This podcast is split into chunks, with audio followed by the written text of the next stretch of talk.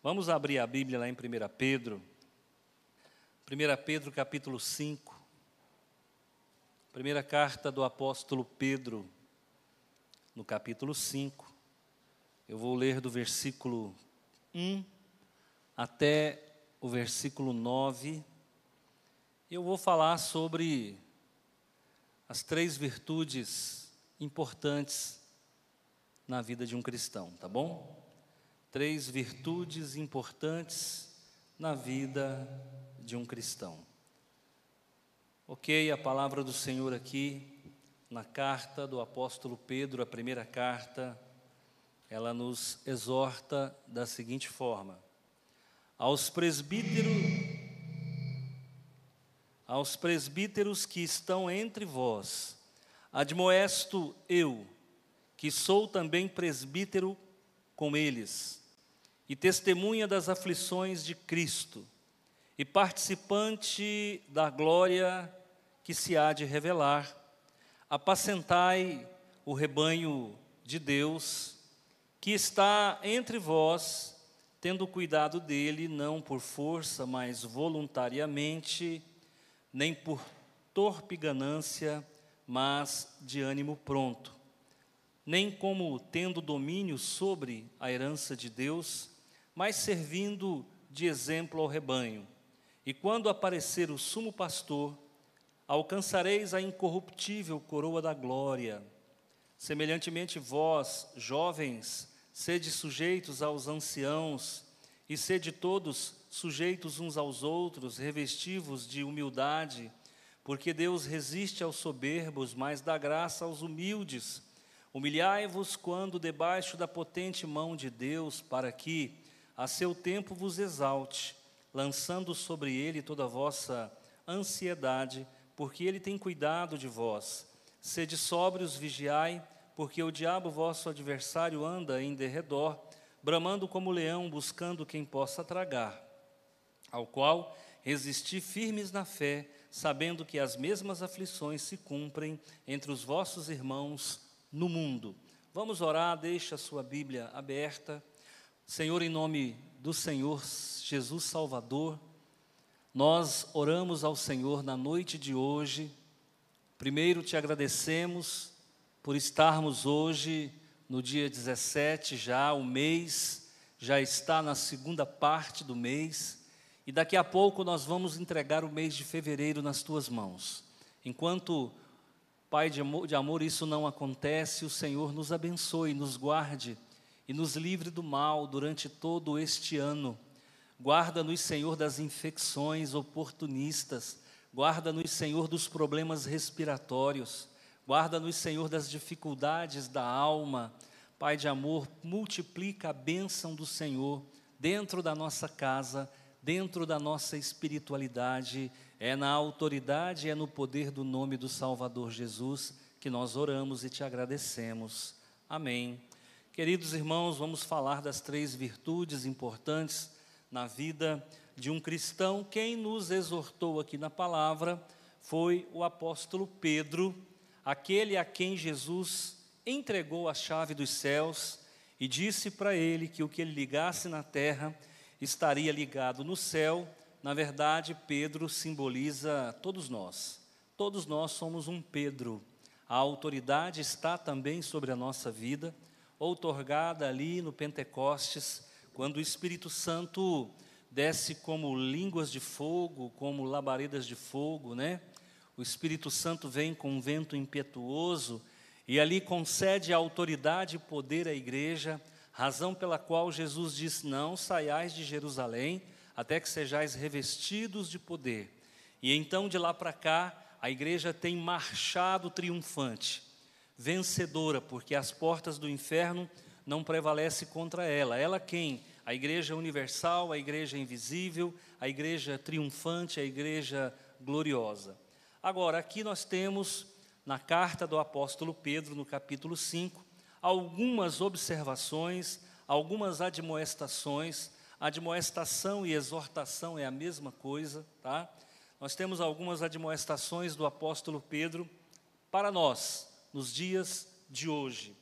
Agora, que momento é esse que o apóstolo está vivendo? um momento difícil, porque o mundo se convulsionava através do Império Romano, agora representado pelo imperador Nero, ok? Que era sobrinho de Calígula e que era também sobrinho de Cláudio, que o sucederia no poder no império. Sabe-se que Roma foi incendiada. Roma tinha 12 bairros. E a história conta que dos 12 bairros, 10 foram destruídos pelo fogo.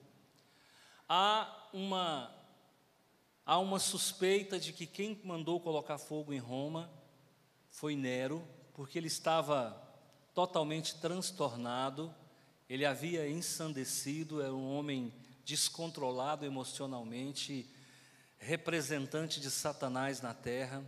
Ele coloca fogo em Roma, porque ele queria fazer algumas mudanças, estava enfrentando dificuldade com o Senado. E aí então ele busca um bode expiatório para esse crime e ele acusa a igreja, numa estratégia de Satanás, para que o mundo passasse a odiar a igreja no mesmo nível em que o mundo odiava os judeus. A partir de 64, então, o mundo passa, o império passa a perseguir os romanos. Acredita-se que foi Nero que mandou matar Pedro, e acredita-se também que foi Nero que mandou matar Paulo. A verdade é que o apóstolo Pedro escreve esta carta pouco antes de morrer, e ele traz aqui algumas exortações de fundamental importância. Havia por parte do apóstolo Pedro uma preocupação com a perseguição que se estabeleceria, e ele começa então a enviar cartas circulares. O que é uma carta circular? É uma carta que deveria estar em todas as igrejas, uma carta universal. E a carta do apóstolo Pedro, ela não foi direcionada a uma igreja específica, ela foi direcionada a todas as igrejas. Então, sabe-se que todas as igrejas tinham uma cópia das cartas de Pedro. Em todas as congregações existiam cópias desta carta. Então, se essa carta tinha caráter universal, ela serve para nós também, porque ela também tem caráter atemporal. Ela serve para os dias de hoje, como serviu para os dias do passado. E nós vamos fazer uma homilia, nós vamos fazer uma dissecação do texto e a gente vai trabalhando aqui de forma que fique claro a mensagem das três virtudes importantes para a vida para a vida do crente. Primeiro, Paulo diz o seguinte: aos presbíteros. Como eram chamados pastores no começo da igreja? Presbíteros, tá? Então, pastor antigamente era chamado presbítero. Depois o romanismo dá um outro nome, passa a chamá-los de patre ou padre, que significa pai. A palavra padre significa pai. E a palavra padre vai surgir num contexto romanista a partir do segundo século, final do segundo século, o nome presbítero começa a ser substituído pelo, pelo nome pai. O título presbítero começa a ser substituído pelo título de pai. E Pedro escreve aos presbíteros, ou seja, aos pastores da igreja, das igrejas, que estão entre vós, eu admoesto, eu também sou um presbítero. Importante isso aqui, viu, irmãos? Pedro era um presbítero, era chamado de apóstolo, porque foi o primeiro a ser chamado, um dos doze primeiros a ser chamado, mas também era considerado um presbítero. E ele diz o seguinte: é, que testemunhou as aflições do Senhor Jesus e participou, participante da glória que havia de se revelar. Essa glória de Jesus ainda não se revelou. Nós também ainda estamos aguardando a glória de Jesus que vai se revelar por ocasião da sua segunda vinda. Então, por isso que eu digo para vocês que a carta de Pedro, ela é universal, atemporal, porque essa profecia ainda não se cumpriu. Tá OK? E aí ele diz, olha, presbíteros, pastores, apacentai o rebanho de Deus. Então, eu quero destacar aqui uma função importante do pastor. O pastor não existe para ficar rico, o pastor não existe para ter projeção nacional e mundial, o pastor não existe para aglomerar multidões. A Bíblia diz, nas palavras do apóstolo Pedro, que o pastor deve apacentar. O que significa apacentar? Levar paz. Qual que é a função de um pastor, de um presbítero, de um bispo, de um ancião? Qual que é a função de um líder espiritual? Levar paz para o rebanho. Talvez vocês não saibam, o pastor, ele é, digamos assim, numa analogia grotesca, ele é um cemitério. Tudo que vem até ele tem que morrer nele. Suponhamos que a irmã Débora venha aqui falar mal de um irmão para mim, é claro que ela não faz isso, mas um exemplo. Ela vem, fala, pastor, o irmão fulano de tal, não sei o quê, morre aonde? Morre no pastor. Ah, o, o irmão Alan, que é o nosso vice-presidente, está magoado com alguém, vem e fala, ah, pastor, o que, que o pastor deve fazer? Encerrar aquela conversa nele. Então, é como se o pastor fosse um cemitério. Por quê? O papel do pastor não é fazer como Nero, botar fogo em Roma. O nosso papel é acalmar os ânimos, é colocar panos frios, como se diz o ditado. Por quê? Porque constantemente tem alguém falando alguma coisa. Mas acontece que nem todo líder tem essa concepção e acaba metendo o pé pelas mãos eu já vi casos de pastores que começam a colocar fogo na igreja. Por quê? Ele ouve algo aqui, ele corre e conta para o outro ali. E aí, meu irmão, a igreja vai a pique. A igreja vai ser destruída. Porque o próprio pastor, ao invés de ser um apacentador, ele é um incendiário. Ele é alguém que detona a própria igreja. Pastor, mas existe isso? Irmãos, existe isso. Lamentavelmente existe isso, pessoas que, ao invés de promover a paz, promovem a discórdia. São pessoas contenciosas, são pessoas que conversam demais. Então nós aprendemos uma coisa: igreja é um local de paz. Igreja é o local de paz. Igreja é um local de paz. Será que todo mundo vai conseguir ser igreja? Infelizmente não. Existem pessoas que não vão conseguir andar em comunidade. Existem gente, existem pessoas tão complicadas, tão complicadas, que elas tumultuam o local onde elas estão. Há mais ou menos uns quatro, três, quatro anos atrás, eu batizei uma moça aqui nessa igreja. Essa moça, em 120 dias, ela criou mais problema do que pessoas que estão aqui há 30 anos. Em 120 dias eu tive que chamar essa moça e exortá-la. Passado mais 30 dias ela deu problema de novo. Aí eu falei: olha, infelizmente, lembra Marilza? Eu falei: essa moça não tem condições de caminhar conosco. Essa moça é incendiária. Ela põe fogo em qualquer em qualquer coisa, porque ela é desequilibrada, ela é totalmente louca, ela fala coisas que não faz sentido, sabe? Inventando conversas, vendo problema onde não existe, bipolaridade, psicopatia. Infelizmente, nem todo mundo vai conseguir caminhar como igreja. Agora, eu estou falando para pessoas normais. Eu estou falando para pessoas que vêm aqui buscar a paz, a paz que é a paz de Cristo é? Jesus é o príncipe da paz. Então, nós que somos pastores, nós temos que promover esse espírito, que é o espírito de Cristo, que é o espírito da bandeira branca, que é o espírito da paz, tá bom? Então, se há alguém com coração inquieto, se existem pessoas aqui que estão, digamos assim, vivendo de afogadilho, pode se, pode se acalmar porque aqui é o lugar da paz. Nós temos que vir aqui para sentir o que a gente às vezes não sente no trabalho. Nós viemos aqui para sentir às vezes o que a gente sente, não sente nem na própria casa da gente, porque Jesus está no templo.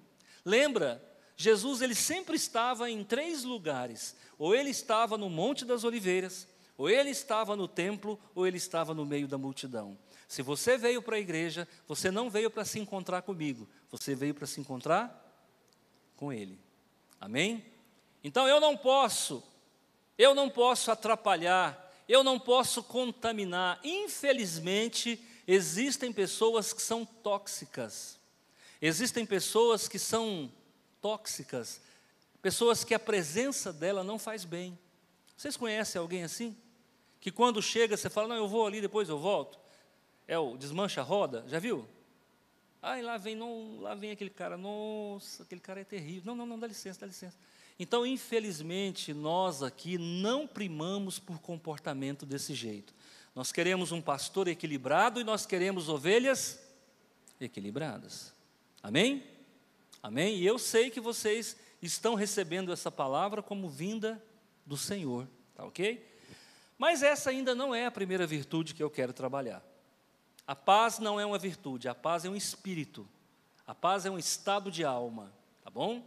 Então, a partir do momento em que eu discriminar aqui quais são as três virtudes, você vai entender por que a igreja é um local de paz. A paz é o resultado de um trabalho, a paz é o resultado de uma busca, a paz é o resultado da presença do Salvador Jesus. Tá ok? E aí diz o seguinte no versículo 4: e quando aparecer o sumo pastor, quem é o sumo pastor? Jesus.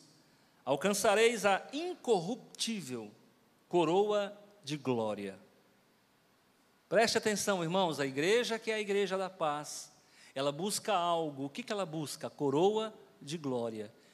A Bíblia fala de cinco coroas. A coroa de glória é essa coroa destinada para a igreja.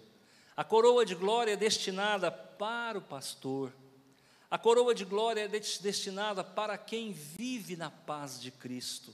Então você que está caminhando com Cristo e está buscando esse equilíbrio, essa homeostase espiritual, sabe? Você que está buscando esse, como diz aí os espiritualistas, né? esse estado alfa, você que tem buscado isso na igreja, pode ter certeza que há uma coroa destinada a todos aqueles que estão vivendo na paz de Cristo. Uma coroa chamada coroa de glória. Agora, aqui a partir do versículo 5, nós vamos relatar, buscar primeiro, a primeira virtude importante para a igreja, para o crente. Semelhantemente, vós, jovens, quem é jovem aqui, irmão? Deixa eu ver. Ó, oh, tem muita gente jovem. Eu também sou, irmão. 58, quase 59, me sinto uma criança. Amém, irmão Adalto? Brincar ainda jogo bola, brinco de pique-esconde, jogo peteca. É só me dar uma oportunidade que eu volto a ser criança de novo. Então, jovem, a primeira coisa que a Bíblia nos ensina, e principalmente ao jovem, sede sujeito, sujeitos aos anciãos. Quem são os anciãos? Sou Joe. Os anciãos somos nós, de cabeça branca, irmão Jânio. Nós somos os anciãos. O que, que a Bíblia está dizendo? Que o jovem deve se sujeitar, em outras palavras, o jovem deve obedecer. Quem é jovem? Aí tem muita gente que não quer ser jovem mais, continua jovem. O jovem tem que obedecer. Quem? Quem tem história para contar, amém? E nós que somos líderes, somos anciãos, nós queremos passar valores bons para a juventude. Queremos passar valores bons para a juventude. E isso é o que? Isso é obediência. Jovens, obedeçam os mais velhos. Quem é o mais velho? A sua mãe é mais velha? Obedeça a ela. O seu pai é mais velho? Obedeça a ele.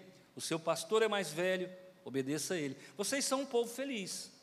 Tem igreja aí que tem pastor de 20 anos, irmão. Eu tenho três vezes 20. Então eu sou uma pessoa que mereço falar e ser ouvido e obedecido. Claro que quando eu fizer o que é correto. Se eu ensinar coisa errada, vocês não têm obrigação nenhuma de obedecer, né? Mas a Bíblia está dizendo que a primeira virtude que conduz à paz e te garante a coroa de glória é a obediência. Obedecer é fácil. Obedecer é. Não é fácil. Vocês viram aí o, o, governo brasileiro, quase que unânime, juntando os governos estaduais, federais e municipais, acabaram com o carnaval. No entanto, fiquei sabendo que ontem, não sei se foi ontem à noite, antes de ontem à noite, a polícia foi até um bar que fica lá na. É José Walter que chama aquela, aquela, aquela vila? Aquela, aquela rua, avenida? O bar tem um nome muito horroroso, muito feio o nome daquele bar. Um dia que eu passei lá, olhei e falei, vixe, meu Deus do céu, voltei dos meus 12 anos de novo. Falei, gente, como é que um ser humano tem coragem de ir num bar daquele? Como é que tem coragem? Sabe o que é isso, irmãos? Isso é promiscuidade. Eu queria poder, se o nome do bar não fosse tão horrível, eu ia dizer o nome dele aqui. Mas infelizmente não vou poder dizer, eu estou dentro da igreja. E aí diz que a polícia foi lá desmontar uma casinha lá de 300 pessoas. Agora, obedecer é difícil, pastor, mas às vezes é necessário, é obrigado, nós temos que obedecer. Hã? Eu acho que todo mundo deveria ter servido o exército. Eu acho que todo homem deveria ter servido o exército. Eu, infelizmente, não servi. Quando eu cheguei lá para me apresentar, né, me alistei, quando eu cheguei para me apresentar, isso foi no ano de 81, se não me falha a memória, e foi em Brasília. Aí eles pegaram aqueles 300 jovens, mandou todo mundo tirar a roupa. Quem mandou? O sargento. Obedece ou não? Na hora. Aí saiu de um por um. Você tem problema? Eu falei, tem. Ele falou, então passa por ali. E o pessoal, inválido, inválido, inválido. Quando terminou, tinha uns 40 inválidos que por um motivo ou outro não podiam servir, mas eu acho que todo mundo deveria servir o exército. Por quê? Porque ali a gente aprende a obedecer, nem que não queira. Se não obedecer, vai pegar uma solitária lá. Mas tem que obedecer, e a Bíblia é muito clara. Qual foi o problema de Abraão? Desobedeceu. Abraão desobedeceu a Deus quando desceu para o Egito. Abraão desobedeceu a Deus quando ficou com a empregada. Abraão desobedeceu a Deus em várias situações quando mentiu, que na verdade ele não mentiu totalmente, foi uma meia mentira, né? Ele falou que Sara era sua irmã e na verdade ela era irmã mesmo. Só que ele faltou com a verdade, porque ele tinha que dizer para o faraó: Faraó, ela é minha irmã e minha mulher. Quer dizer, ele casou com a própria irmã. É verdade, a verdade é essa. Então, aqui a Bíblia está nos ensinando que o segredo da vitória da igreja, do crente, é obedecer. Você sabe o que é obedecer? Nós temos um caso na, na nossa convenção, não vou citar o nome, até porque está gravando, que esse pastor, esse rapaz fez teologia, esse senhor fez teologia, e o sonho dele era ser pastor. Acontece que o pastor da igreja não dava oportunidade para ele. E todo mundo que faz teologia, o sonho é pregar. A cabeça do, do acadêmico de teologia, ser pastor é só pregar. E ele quer pregar. E acontece que esse rapaz ficou nessa igreja, terminou a teologia, e o pastor não dava oportunidade para ele. Mas ele sempre obedecendo o seu líder, nunca se rebelou, nunca bateu de frente. Quando foi um dia, ele falou: Eu vou ficar até o final do ano. Já tinha uns três anos que ele estava lá. Ele falou: ó, Vou ficar até o final do ano. Se até o final do ano o pastor não me der oportunidade, eu vou procurar outra igreja. E assim ele ficou em oração até o final do ano. Quando chegou no final do ano, o pastor procurou ele e falou assim: Olha só o que, que Deus fez.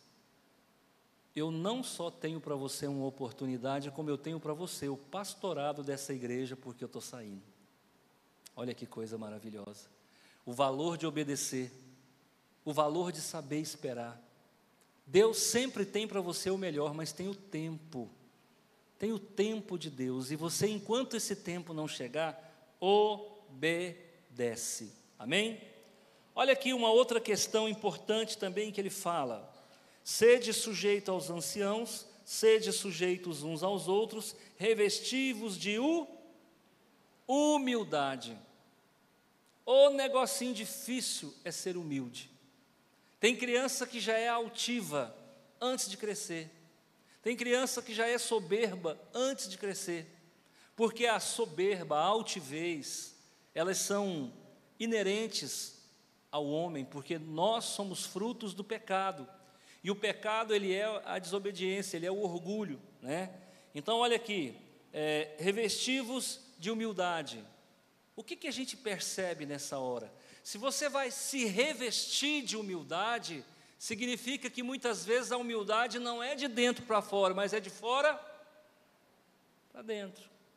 Por que, que, por que, que o apóstolo Pedro está falando para se revestir de humildade? Porque muitas vezes nós não somos, e a gente tem que colocar a capa de humildade, e de tanto colocar a capa da humildade, um dia a gente se torna humilde. É isso que a Bíblia está falando. Agora ele diz: porque Deus resiste aos soberbo. Se tem uma coisa que não tolera, Deus não tolera, é o orgulhoso, o soberbo. A Bíblia diz que Deus mete a mão no peito do orgulhoso. Pare e pensa.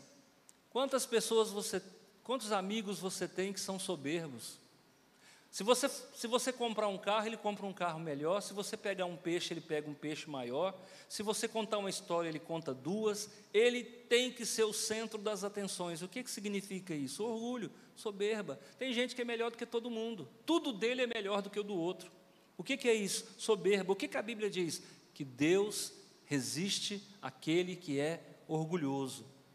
Mas dá graça humilde. Então preste atenção: toda pessoa que é humilde ou que exercita a humildade, ele atrai para si o quê? A graça de Deus. O que é a graça de Deus? É o favor. Toda pessoa que exercita a humildade, ele atrai para si os favores de Deus. O amor de Deus. A bondade de Deus. Lembra do José? O José foi humilde quando foi jogado dentro de um buraco, ele não, não falou um palavrão, ele não fez uma blasfêmia, ele ficou humilde ali. Ele olhava para o céu, porque era a única coisa que ele podia olhar, porque dentro de um buraco, a única coisa que você enxerga é o céu. Ele passou a noite dentro daquele buraco, olhando o céu. No dia seguinte, ele foi vendido como escravo, ele não abriu a boca, porque ele podia muito bem dizer: Eu não sou escravo. Eu tenho pai, tenho mãe, meu pai não é pobre, eu não, eu não sou escravo. No entanto, ele ficou calado, trabalhou como mordomo, foi caluniado, foi preso, não abriu a boca, não reclamou.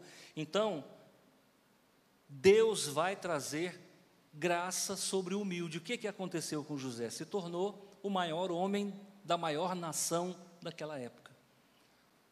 Os Estados Unidos daquela época era, era o Egito. Ele se tornou o primeiro ministro do Egito. Por quê? Porque foi humilde porque exercitou a humildade. Preste atenção, gente. Humildade muitas vezes a gente não tem, a gente tem que exercitar. É igual o dom da oração. Apenas 15% da igreja tem dom de orar. Vocês sabiam disso? Que de cada 100 pessoas dentro da igreja, só 15 tem o dom de orar. Mas a Bíblia não diz que é para orar só quem tem dom. A Bíblia diz o quê? Que nós devemos orar, orar incessantemente. Então significa que existem virtudes que nós não temos, mas a gente vai ter que cultivar. Nós vamos ter que melhorar. É agora a questão do, do fazer exercício. Se eu começar a fazer exercício, daqui a pouco a minha perna está dessa grossura, o meu braço está dessa grossura, por quê? Meu peito está estufado, por quê? Porque eu exercitei. Humildade é uma virtude que também precisa ser exercitada. Obediência é uma virtude que precisa ser exercitado. Então a Bíblia é muito clara: quem é humilde colhe bênçãos. Olha o versículo 6: Humilhai-vos, pois, debaixo da potente mão de Deus, para que o seu tempo vos exalte. Então a humilhação não é só em relação ao meu próximo, a humilhação também é em relação ao meu Deus. Quando os judeus estavam indignados com, uma, com alguma coisa, ou quando eles, eles, iam fazer um jejum, o que, que eles faziam? vestia um pano de saco e colocava cinza na cabeça. O jejum naquela época era diferente do jejum de hoje. Hoje o povo faz jejum de bis, de sonho de valsa. Naquele tempo, não. O povo fazia jejum mesmo de verdade. Quando houve a, a, a, possibilidade da destruição de Nínive, a Bíblia diz que até os animais fizeram jejum. Eu nunca tinha visto isso na minha Bíblia, na minha vida. Cachorro fazer jejum, cavalo fazer jejum, gato fazer jejum. A Bíblia diz que todo mundo em Nínive jejuou. Agora, quando a pessoa jejuava, ela vestia pano de saco e colocava cinza na cabeça para mostrar o quê? Então preste atenção. Quando você mostra para Deus a humildade, Deus te abençoa. É importante a gente mostrar para Deus a humildade.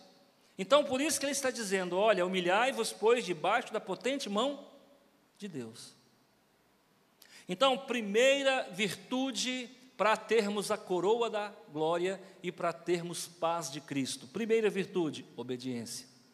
Segunda virtude, segunda virtude, humildade. Se eu perguntar quem é obediente aqui, eu acho que todo mundo vai levantar a mão. Se eu perguntar quem é humilde aqui, eu acho que ninguém vai levantar a mão, porque só o fato da gente dizer que é humilde já deixou de ser. Não é isso? Agora, olha o versículo 7 que vai dar para nós a cereja do bolo. Lançando sobre ele toda a vossa ansiedade, porque ele tem cuidado de vós. Sede sóbrios e vigiai. Terceira virtude importante: vigiar. Sabe quais são os cães, os cachorros que eu mais admiro? São aqueles que têm a orelha em pé. Sabe o cão que eu mais acho bonito? É o Doberman.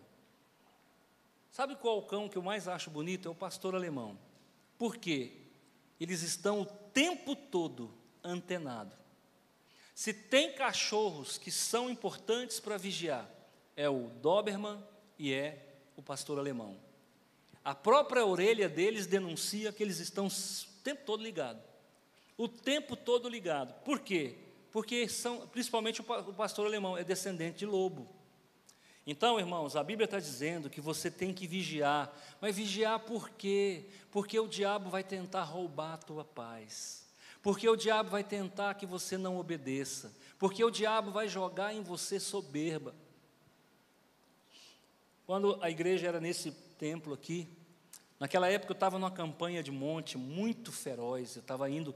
Teve uma época que eu cheguei aí 108, 107 noites seguidas ao monte. E eu tinha medo de ir sozinho, eu acho que não deve ir sozinho mesmo no monte. E nessa época, irmão, eu andei queimando uns quatro ou cinco. Porque a pessoa ia comigo uma semana, 15 dias, não aguentava mais. Aí, teve um que foi comigo um dia, dois, três, do terceiro falou: Posso orar dentro do carro? Eu falei: Pode. Quando eu cheguei lá, irmão, estava com a boca aberta. Eu falei: Esse não dá conta. Aí troquei. Eu troquei de quatro parceiros naquela época, porque todo dia eu ia. E a gente adquire uma autoridade espiritual tão grande quando a gente está nessas campanhas de oração. E eu me lembro que eu estava pregando, tinha alguém do meu lado aqui, de cá não, mas de cá tinha. E eu estava pregando, e, uma, e alguém atrás de mim, uma voz maligna, falava assim: Você é bom demais, Pá, fala mais alto, você é forte, você é um pregador e tanto. Eu escutando o capeta falando aqui, sabe? E eu ia, falava, olhei para trás, falei, gente, mas que diabo é isso? Olha o que, que o maligno faz, ele tenta colocar em você orgulho. Porque tem gente, irmãos, que o diabo puxa, e tem gente que o diabo empurra. Tem pessoas, irmão, que tem uma turbina ligada atrás e o maligno fica tentando segurar. E tem outros que o maligno fica tentando plantar nele orgulho, vaidade, soberba e tentando fazer isso comigo. Teve uma hora que eu olhei para trás e falei, mas que. E eu não podia né, ficar dando esquete na frente de todo mundo, mas eu quase falei: sai, Satanás. Deixa eu fazer minha mensagem, fazer minha pregação. Ele tentando colocar orgulho no meu coração. Porque ele é assim, irmãos. Primeiro, ele não quer que você ora. Depois, quando você começa a orar demais, fala: rapaz, mas você é espiritual mesmo, hein? Ei, mas esse Célio, esse homem ora demais, gente. Olha o tanto que esse homem é espiritual. O maligno, ele é assim. Uma hora ele tenta segurar, outra hora ele empurra. Então nós temos que tomar cuidado, porque a Bíblia diz aqui: olha, sede sóbrio, vigiai, porque o diabo, vosso adversário, anda. A Bíblia diz que ele anda, a Bíblia diz que ele não está parado. Todo mundo aqui já foi tentado e é tentado, amém? É verdade ou não? Sim, mas pode prestar atenção. Você vai lá no seu coração, você vai entender o que eu estou falando agora. Quando você é tentado, suponhamos que a pessoa é tentada a beber, um exemplo. O maligno quer que ela bebe. Aí ela é tentada a beber, sente aquela vontade, hoje, amanhã, depois, depois, de repente passa aquela vontade. Aí o maligno vem com outra tentação. Por quê? Porque ele anda. Significa que ele não tem uma estratégia só. Ele está ao seu derredor, cada época jogando uma estratégia diferente. Tem uma época que o cidadão é tentado na bebida, tem outra época que o cidadão é tentado na pornografia, tem outra época que o cidadão é tentado noutra coisa, falar dos outros, não pagar o que deve, etc, etc, etc, etc. É uma metralhadora giratória do Satanás, por quê? Ele quer tentar você em dez coisas, primeiro, para te confundir para que ele não seja visto, ele não seja detectado. Então, uma das coisas que o maligno é expert é girar enquanto tenta, mudando estratégia, mudando de posição, mudando de forma, para justamente você não perceber que é ele.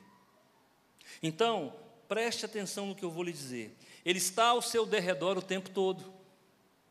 Um dia ele te tenta com uma coisa, você não caiu. Depois ele te tenta com outra.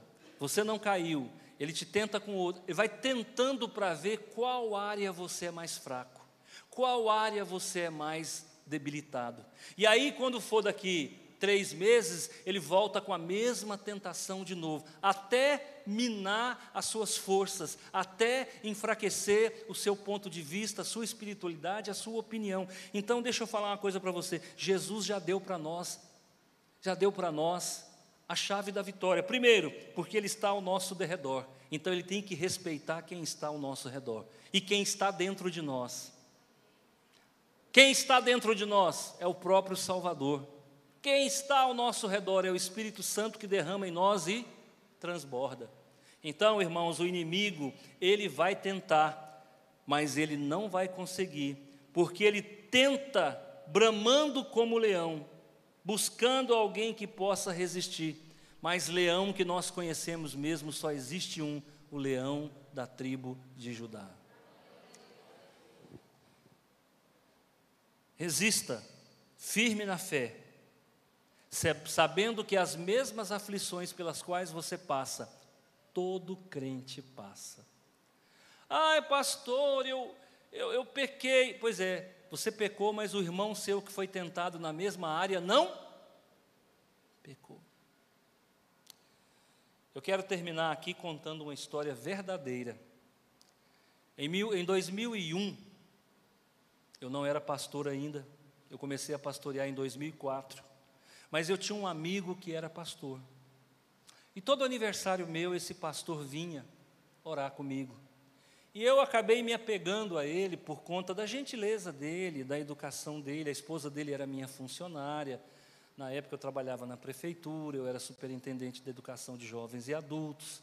E, e eu acabei vendo naquele homem um referencial de fé e de conduta. Ele falava com muita firmeza.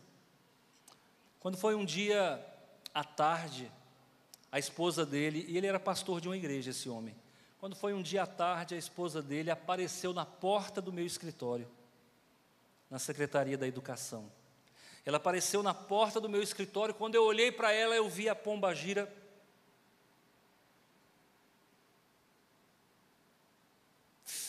desenhada no rosto dela. Falei, meu, e eu já fiquei com medo, porque eu falei, ah, que é isso? A gente identifica os espíritos. Deus dá para a gente o discernimento de espírito. Está lá em 1 Coríntios capítulo 12, discernimento de espírito. Quando eu olhei que eu vi aquela pomba gira, eu falei, meu Deus do céu, só eu e essa mulher aqui, que, que, que trem doido é esse? Ela sentou, quando ela sentou, ela desabou. Ela disse, pastor, meu marido acabou em adultério. E eu levei um susto muito grande, porque eu não esperava aquilo, porque aquele homem para mim era um referencial de conduta. Jamais imaginei que aquele homem pudesse fazer um negócio. Eu falei, irmã, o que, que é isso? Me conta essa história direito. E ela me contou, infelizmente eu não vou poder contar, é uma história muito triste, mas resultado. Realmente ele caiu em adultério. E aí ele foi embora daqui, porque estava correndo risco de vida. Foi embora daqui e eu fiquei querendo ajudar, porque ao mesmo tempo ele era meu amigo, a esposa dele era minha funcionária, e eu fiquei tentando ajudar. Quando foi, uns três dias depois, eu consegui o telefone dele, ele estava em outro estado, eu liguei para ele. Falei, pastor, o que, que é isso? O que, que aconteceu? Ele falou, pastor, deixa eu, Antônio, irmão Antônio, deixa eu falar um negócio para você. A, a tentação foi grande demais. E quando eu me vi, eu tinha me enroscado com essa mulher, que também era mulher de um outro pastor. Eu me enrosquei com essa mulher, e quando eu vi, eu escutei ele. Quando desliguei o telefone, veio uma voz na minha cabeça: Deus não permite tentação maior do que você pode suportar. Aprenda isso, irmãos. Diabo nenhum pode lançar sobre você algo que você não possa suportar. Toma muito cuidado, porque ele vai tentar você. Mas se você for uma pessoa que obedece os seus líderes, se você for uma pessoa que cultiva a obediência, que cultiva a humildade, e se você for uma pessoa que vigia, ele não vai te derrubar. Sabe quando é que ele derruba? Quando você dá brecha. Sabe quando é que você quando, quando é que ele te derruba? Quando você dá senha. Nós temos que estar como um cão de guarda, de orelha em pé, 24 horas observando, porque qualquer situação pode ser uma situação de risco. Qualquer situação pode ser uma situação de risco. Hoje eu fui visitar um irmão, cheguei lá, conversei com a esposa dele na porta, ela me pediu para entrar, eu falei: "Não". Não tinha problema nenhum. Uma mulher honrada, eu também não fui com nenhum com nenhum interesse errado, mas o que, que a gente tem que fazer? Fugir da aparência do mal e vigiar o tempo todo, porque os nossos pés são de barro. Todo homem tem pé de barro.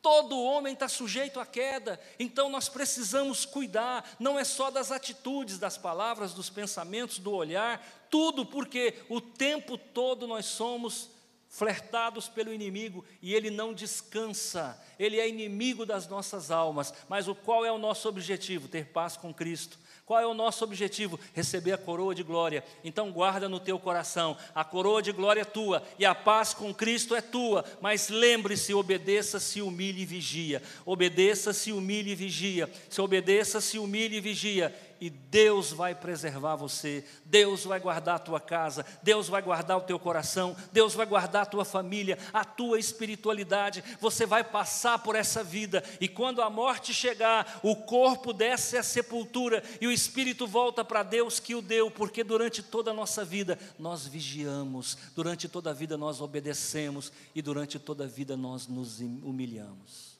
Amém? Quando eu sou fraco, eu sou quando eu sou fraco, eu sou. Deus está mandando você ser fraco. Se humilhe, seja fraco, fraco, fraco, porque Ele é a nossa fortaleza. Amém? O poder de Deus se aperfeiçoa na nossa fraqueza. Fraco, fraco, fraco. José era um homem fraco. Ele correu, correu de medo. E enquanto a gente correr do pecado, não tem perigo. Deus é contigo, Deus te fortaleça, Deus te ilumine e Deus te guarde. Feche os olhos, nós vamos orar nesse momento. Obrigado, papai, por essa noite. Obrigado, meu Deus, porque as virtudes que foram pregadas aqui é tudo que nós precisamos. Nós precisamos de alegria, nós precisamos de paz, nós precisamos de socorro, nós precisamos de proteção. Dá-nos, Senhor, a obediência em Cristo Jesus. Dá-nos, Senhor, a humildade. Dá-nos, Senhor, meu Deus, a capacidade de vigiar, de vigiar, vigiar contra toda, todo tipo de tentação, contra todo tipo de pecado. É na autoridade e é no poder do nome de Jesus que eu oro e agradeço ao Senhor hoje e sempre. Amém. Só para encerrar, eu quero dizer o seguinte: Deus colocou no meu coração isso aqui agora. Nessa pandemia, vai fazer agora um ano que nós paramos tudo. E está correndo o risco de aqui em Goiás parar tudo de novo, está sabendo?